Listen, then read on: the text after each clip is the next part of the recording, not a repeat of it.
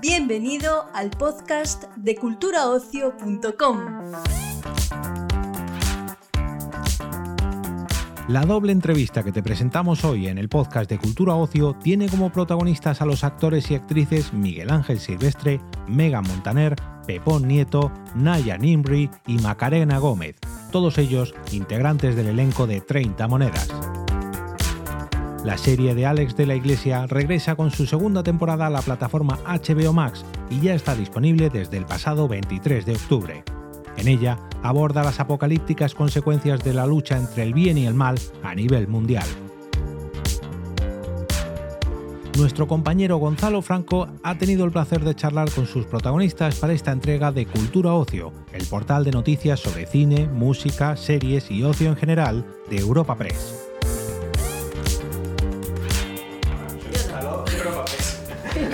¡Eh, hombre, Gonzalo! muy bien. te, noto, te noto cambiado.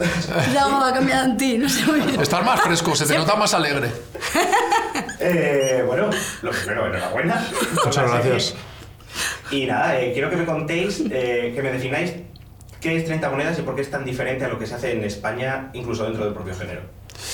Porque es épica y porque la hace Alex. Y él ya es distinto en cualquier género. Fíjate, creo que Alex, tanto dirigiendo ¿vale? Y con lo que representa lo que dirige, como él eh, viviendo en su vida, es una persona con... Peculiar, y peculiar libre, es un enamorado de, desde los juegos de rol, los cómics, los cómics que él genera. Pero creo que 30 monedas lo que tiene y define muy bien su personalidad es que no va con precauciones con lo que se supone que el sistema dice que está bien o mal. O sea, él va libre, libre en una expresión eh, artística muy espontánea donde es inevitable que no te atrape porque no estás acostumbrado a ver o a escuchar esos diálogos. Y además en una serie se puede ¿no? explayar mucho, porque tiene mucho más recorrido para coger y crear muchas más cosas. Eso me acuerdo que lo decía. Decía, yo, yo estaría todo el rato haciendo 30 monedas en una serie de pago. Porque permite tanto recorrido. Claro, que al final es como cuatro películas. Cinco, dice él. ya lo tiene él, vamos, súper... ¿Él dice cinco? Él dice cinco. Sí, dice, no, no, estas son cinco películas. vale. Eh, dentro del fantástico, ¿Por qué en es, es verdad que se utiliza dentro de, en todo el mundo mucha simbología religiosa, pero ¿por qué en España en particular eh, es tan potente el unir eh, ambas cosas? Porque, por ejemplo, se acaba de estrenar también La Mesías, ¿no? Que, Ay, qué ganas tengo de verlo. 30 monedas, pues es evidente. ¿Por qué creéis que en España se, se une tanto lo fantástico con lo religioso? Bueno, la connotación religiosa es algo que llevamos viviendo desde hace años, es parte, es la historia de nuestro país, entre otras cosas. Entonces... Sí, quizá eh, ahora en, las nuevas generaciones no esté tanto, pero claro, nosotros venimos recibiendo eso desde pequeños. Mm. El bien, el mal, eh, para que exista un Dios tiene que haber un diablo. Eh, si existe Dios debería de existir el yin y el yang en la vida. Si existe el sol y existe la luna, quizá debería de existir el bien y el mal ahí arriba. Entonces, eh, creo que es también algo... No hay vida sin muerte. ¡Pum! de hecho, podemos terminar la entrevista con De hecho, no tengo nada más que decir. Ahora, si me disculpáis... Eh, no, pero es verdad que es muy potente, ¿no? O sea, es toda esta imaginería, además que visualmente es muy llamativa dentro de España. Y sin embargo, ¿por qué se produce siempre tan poco fantástico? Porque sí que hay un par de propuestas así más potentes al año, pero no es un género que esté muy explotado aquí. No lo sé, no te sabría decir tampoco. Alex es un hay pocos es un erudito en su país de eso. O sea, es un, un y tiene la una suerte especie de poder permitírselo también. Única. Eh, con ese cine que él adora y lleva adorando. Él, venimos ahora del Festival de Sitges y él dice, yo he sido el público, yo he sido, les decía, yo he sido vosotros. A mí me flipaba venir aquí, yo me disfrazaba, yo tal, yo venía a ver a los directores que me gustaban. Y él lo decía con mucho agradecimiento, ¿no? Porque eh, el público pidió un capítulo más al terminar la... Bueno, él se vino arriba y dijo antes de que hicieran la emisión, igual, si os venís arriba, hasta os pongo otro claro. Eh, Miguel Selvat del HBO se lo quedó mirando como de. Eh, Vamos estás contando. Y luego, claro, toda la gente. ¡Ah, y no. y no llegó. Sí. Pero vamos, que él es, él es un afortunado, porque hay muchos también, ¿no? Todos precisamente los que están en Sitges que, que bueno, que no, no, pueden tener quizá esa oportunidad. Sí, que les encantaría y... Claro. es un género que necesita muchos recursos también. Claro, desde luego. Eh, hablabais antes del tema del bien y el mal, que es una cosa que, bueno, no sé si tenéis esa sensación, es lo que os quiero preguntar, de que cada vez se reduce todo más a eso, a buenos o malos. Por ejemplo, ahora, a raíz de la serie, ¿no? Que se habla de que por culpa de las monedas hay guerras, no sé qué. Ahora, por desgracia, esta semana hemos visto que hay una guerra nueva. Bueno, nueva. Eso te iba a decir, o sea, viene- pero bueno, se ha reactivado. Sí. Eh, no sé si tenéis esa sensación de que cada vez se reduce más desde la sociedad a esto está bien, esto está mal. O si. Pues que Sí, convive todo el yo rato creo que, junto. Yo creo que el sistema necesita del eslogan y que no le interesa para nada la profundidad del matiz. Pero pasa también, yo creo, eh, vamos tan rápido, o sea, el sistema va tan rápido, Instagram, o sea, antes eran vídeos de un minuto, ahora de, luego de 15, luego de 7, luego de tal, o sea, digo, va todo tan rápido, en lo que consumimos va tan rápido que al final no interesa, es como eh, muchas veces, eh, o es una de las frustraciones que tengo yo, que cuando me preguntan la opinión de algo, siento que lo que quieren es como el, El titular. el, el- el blanco o negro, No, el titular. como la cosa es que sea rápido porque tampoco puedes coger y estar. Pero nunca me he identificado con los titulares, porque todo tiene como una profundidad y desde Claro. abajo, cuando profundizas mucho, te das cuenta que es muy difícil coger el camino de la derecha o de la izquierda, que es como algo más global. Entonces, sí, creo que el sistema contribuye a blanco o negro, eh, fuego o agua. Y a mí personalmente no me seduce en absoluto eso. No, absolutamente de acuerdo. Vamos, que siempre ha sido así, ese es el problema y, creo que por desgracia continuará. Sí, estoy totalmente de acuerdo. O va a Eh, más. O va a más incluso, sí. Ojalá que no. Bueno, Eh, ahora os quiero preguntar, porque, bueno, como castellano, a mí es una cosa que siempre me ha hecho mucha gracia de esta serie, el hecho de que se ruede en un sitio como Pedraza, ¿no? Dentro de la España vaciada, que en esta temporada dais el salto más internacional, Mm. vais- viajáis a más sitios, pero ¿cómo de importante es el viajar a esos sitios que, pues, eso, quizás sin el cine, pues son pueblos o lugares que, por desgracia, poco a poco están muriendo? Entonces, no sé si como actores lo vivís de una manera diferente, a rodar en Madrid. te das cuenta de la belleza de nuestro país y de los rincones históricos que tiene y de el, la y que los materiales tienen una densidad que no la puedes tocar porque al final digo ocupa lo mismo pero no tiene la misma densidad de una piedra del, del 1500 que una de las de ahora ¿no? entonces hay algo de la densidad que es algo que está muy presente en Roma que es alucinante. Y es lo que le pasa a Pedraza. Pedraza tiene como una densidad, su arquitectura, que es alucinante. Y es uno de los dones de nuestro país y de quizá de Europa también, que es la historia que tenemos detrás. Y cuando viajas fuera te das cuenta y dices, ostras, esto es nuevo. Hay algo muy diferente entre una piedra que lleva eh, siglos Y la recién colocada. y la recién colocada. Totalmente de acuerdo. Aparte que Pedraza es que tenía que ser ese lugar, porque solo entras por una puerta, sales por esa misma puerta, tenía que ser una cárcel. Y para lo que estaba contando Alex es que tenía que ser eso. España tiene un universo de, de cultural también, digo, de cambios de cultura en 100 kilómetros, que es alucinante. Y luego tenemos de los pueblos más bonitos de Europa, por la historia que tenemos, las conquistas que ha habido en España, toda la influencia árabe, cristiana. Y mm, yo recomiendo, o sea, es una cosa que a mí me gusta mucho, descubrir bien, quiero conocer muy, muy bien mi país y es algo que intento hacer, ir viajando a los pueblitos. Bueno, y y cada pe- vez eso está más. ¿no? La, la gente también se está moviendo mucho más a conocer esos pueblos pequeños ahora, pues eh, después de la pandemia, muchas cosas, ¿no? Es como que esa España vaciada se está empezando también de alguna manera a volver a repoblar. Pedraza es como un lugar perfecto para pasar un fin de semana en Madrid. Ojo, y fin de ir a, semana no. ir a ¿El fin comer. de semana? no, no, No. ir a comer un domingo. Y de repente pasear por allí. Eso es y ver el tal. Bueno, dices porque hay mucha gente. Hombre, claro, o sea, Bueno, ya, Pedraza pero- el fin de semana pero el es ambiente imposible. también está bien vivirlo. Uf, pero no te da tiempo para ver precisamente esa materia de la que estábamos Ya. hablando, esa densidad es como no, no porque solo hay personas eh, ahí que no te Muy bonito Pedraza, ¿eh? Pedraza es impresionante, Y nosotros que estuvimos viviendo allí y que estuvimos viviendo allí dos meses y medio, Más a gusto. que tú vivías allí Yo era del al, lugar, lado, yo era al lado de la tienda de las hachas Hombre, y yo vivía en la otra esquina. es que se fue, se fue lejos. Con la Laurita, con todos los de las... bueno, En fin, es que es tan pequeñito que al final ahí hacías piña. claro, Y nos trataron muy bien encima. Qué maravilla. Eh, pues nada, se me ha acabado el tiempo, o sea que os preguntaría mil cosas. más.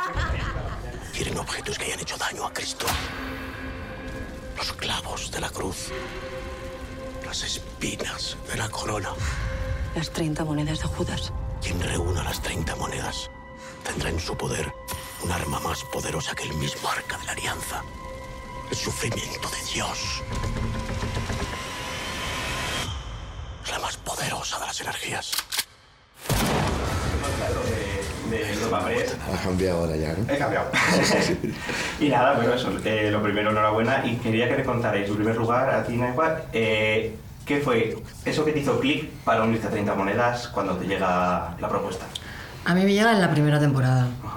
Y no puede ser. Y me cago en todo, sinceramente. Cuando no pude unirme en la primera, o sea, solo quería... Ya veníamos tirándonos los trastos, solo quería, solo quería, quería currar con él malamente. Teníamos ganas. Sin más, teníamos ganas. Era ridículo, llevamos toda una vida. Bueno, yo estaba en un cine más tal, que yo entiendo que él era como, sí, bueno, me gustas, pero no tanto. Y yo era como, bueno, tú a mí también, pero no tanto. Los dos, pues eso, de pueblo a pueblo, al mismo pueblo, misma actitud de idiotas.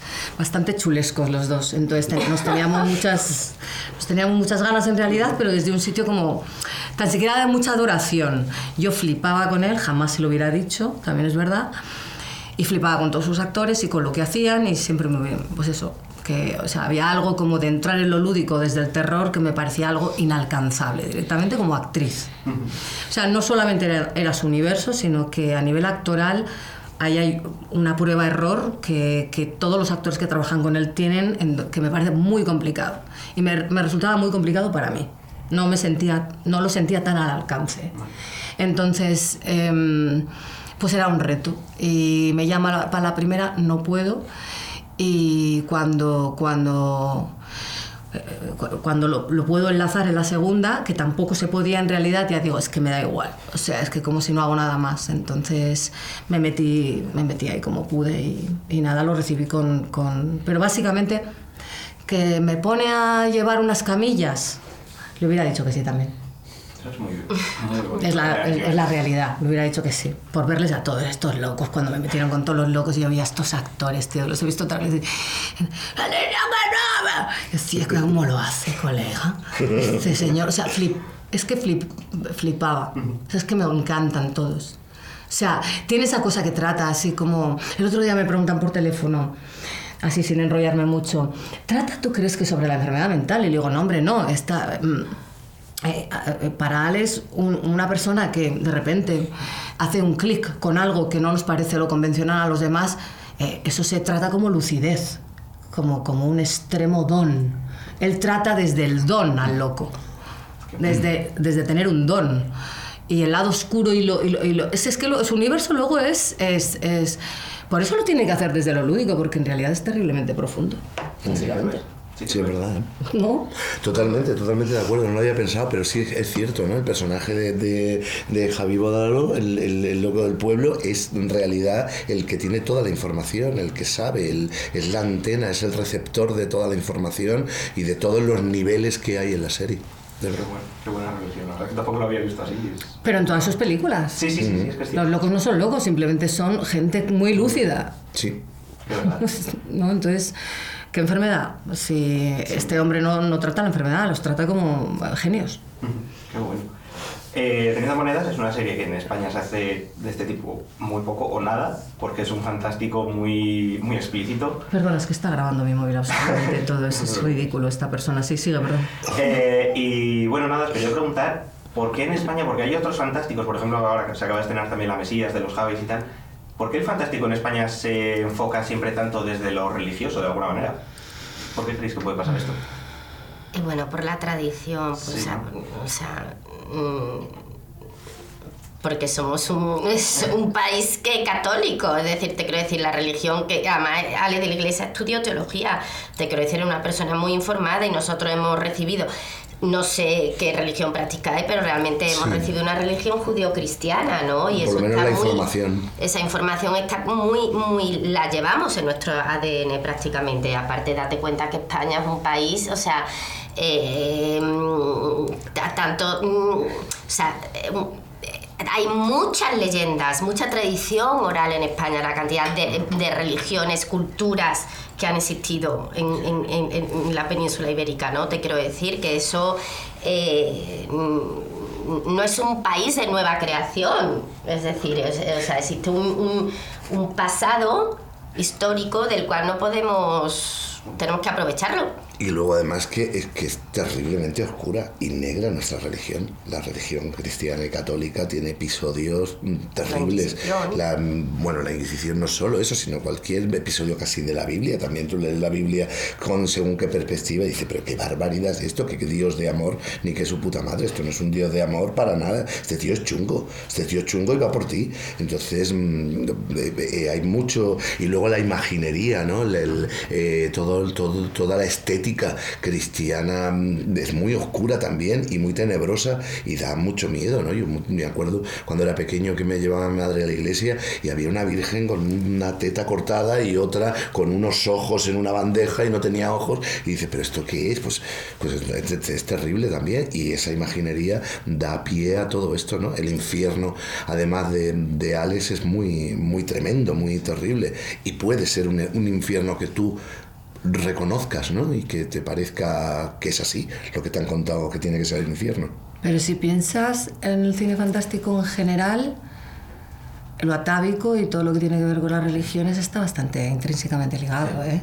No es solamente en España. Ya, Es verdad que el taoísmo es una filosofía de vida y lo que explica, pues bueno, no es comparable a cualquier otra religión que pff, they are fucked up, all of them. I'm sorry, que no me linchen, pero, Pero- pero así, así va, así nos va de bien, ¿no? Imagínate- Gracias a las religiones, va a Imagínate tope. una película de terror con el budismo. De, de. No, por eso te digo, también. bueno, de Ring de repente te dan la vuelta, la Ah, sí, sí, japo, con el pelo dado la Sí, vuelta, y bueno, viene de otro sitio, igual viene del agua o de un pozo, no lo sé, pero todos, eh, todo tiene un... El chin tiene que ver con el más allá, como tú lo interpretes.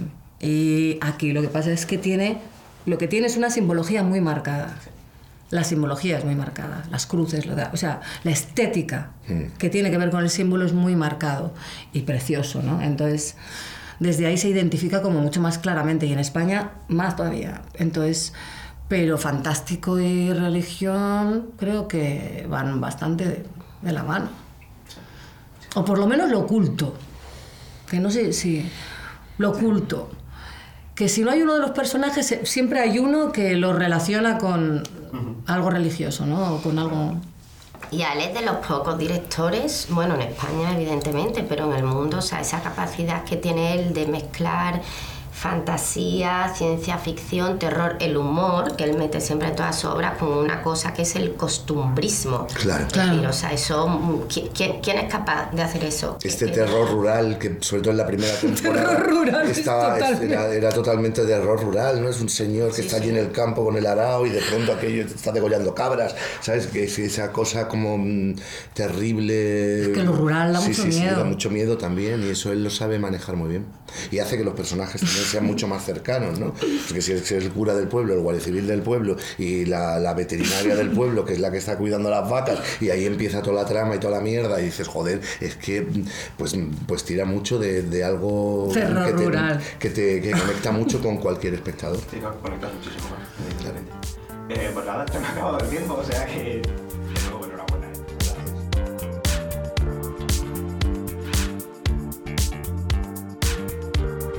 Despedimos esta entrega del podcast culturaocio.com invitándote a descubrir el resto de episodios de este podcast, así como todo el catálogo de programas de nuestra red a través de Europa Press-podcast. Recuerda, todos ellos están disponibles en las principales plataformas de podcasting.